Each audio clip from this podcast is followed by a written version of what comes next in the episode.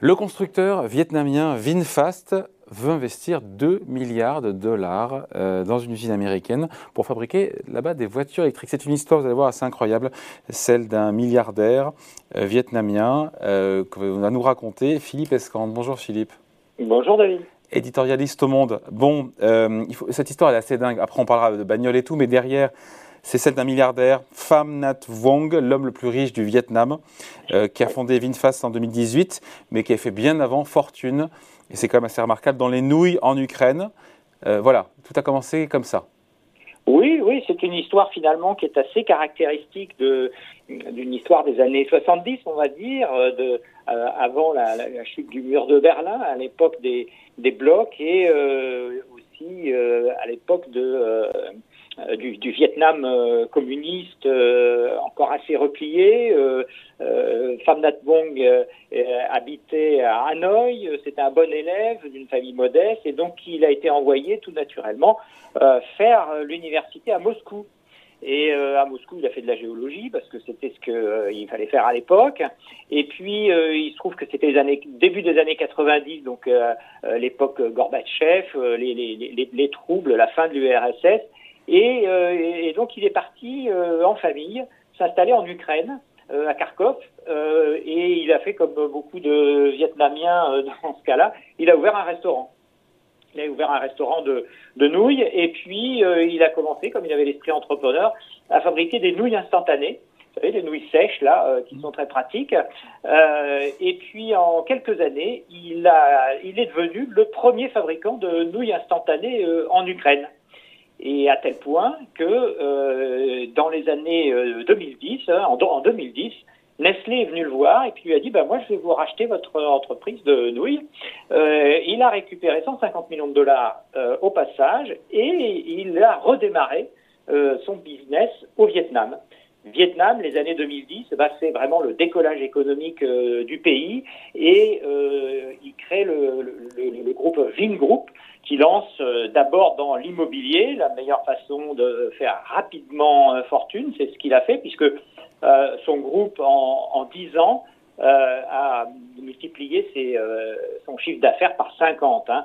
Euh, et maintenant, c'est un vrai conglomérat, un peu, je dirais, à la sauce indienne, c'est-à-dire qui fait de l'immobilier, de la santé, de l'éducation, de la distribution. Il a racheté des, des supermarchés. et puis, il s'est lancé aussi dans des choses beaucoup plus beaucoup plus risquées, mais prometteuses.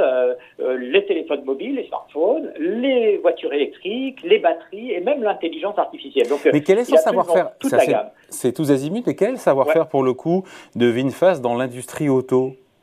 Alors, euh, dans l'industrie auto, bah, il, est, il, est, parti. Alors, il, y a pas il faut préciser quand même qu'il n'y a pas de constructeur automobile au Vietnam, hein, comme dans la plupart des pays euh, de, du, du sud-est asiatique.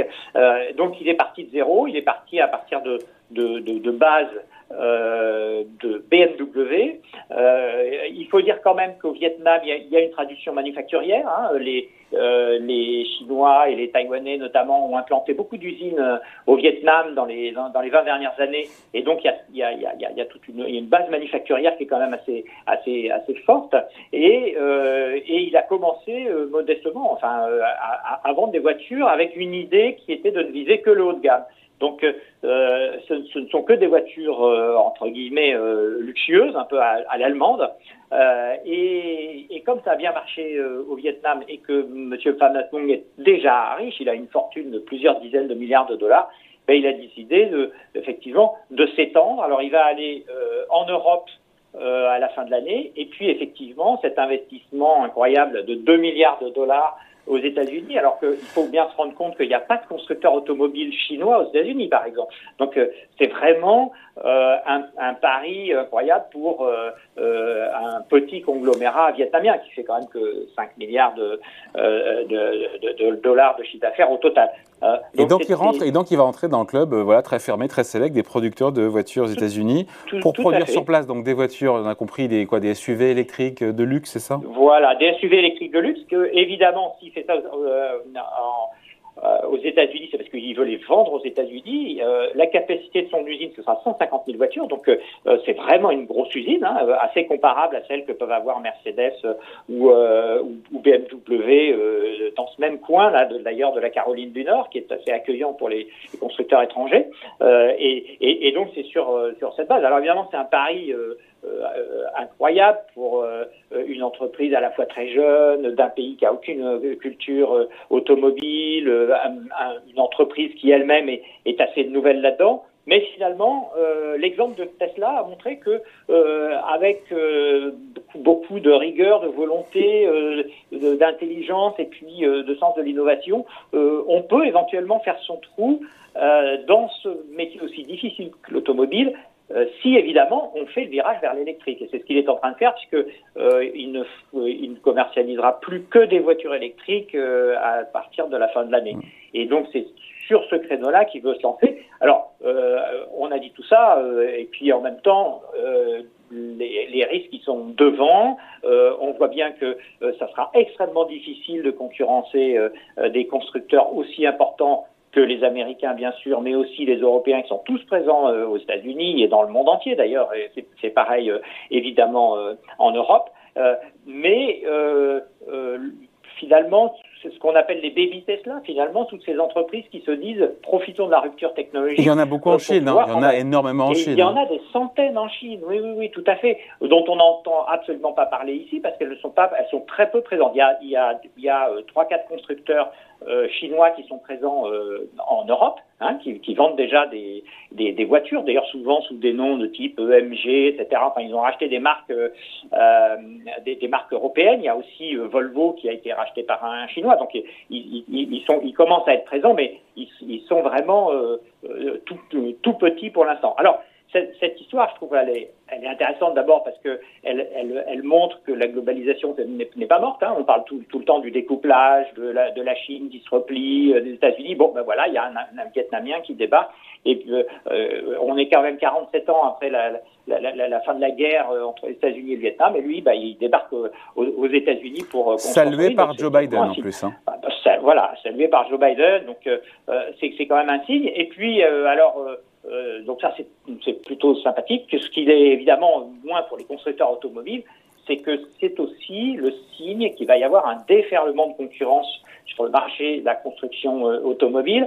Et eh ben c'est très bon, ça veut dire qu'il y aura des prix moins chers, parce qu'aujourd'hui, il y a toujours un surcoût euh, de la voiture électrique par rapport à la voiture thermique. Hein. Pour, nous, c'est formidable, mais pour les constructeurs automobiles, ceux qui sont déjà en place, hein, les, les Stellantis, Peugeot, Renault, Volkswagen, etc., ça veut dire qu'ils auront un marché qui à la fois sera un peu plus petit parce que comme les voitures sont plus chères, ils en vendront moins, ça c'est quasi sûr.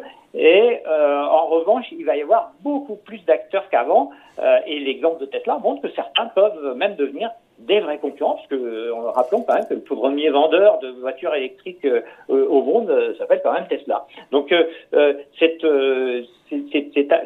un signe finalement que dans le domaine de l'automobile, la mondialisation a encore de beaux jours devant elle. Voilà, d'ailleurs VinFast qui pourrait, j'ai lu peut-être se faire coter aussi sur le marché américain en bourse. C'est ça? Tout à fait, tout à fait. Ben là, c'est normal puisque la bourse de la, bourse américaine adore les, justement ce, ce, type d'entreprise. Tesla a une valorisation considérable. Derrière Tesla, il y a plusieurs entreprises américaines de l'automobile euh, dans l'automobile électrique qui parfois euh, n'ont vendu que quelques exemplaires et qui, et, qui ont des valorisations qui se coûtent en, en, milliards et en dizaines de milliards de dollars en bourse. Donc euh, effectivement, pour le Vietnamien, si s'il si, veut lever des fonds, c'est aux États-Unis qu'il faut aller.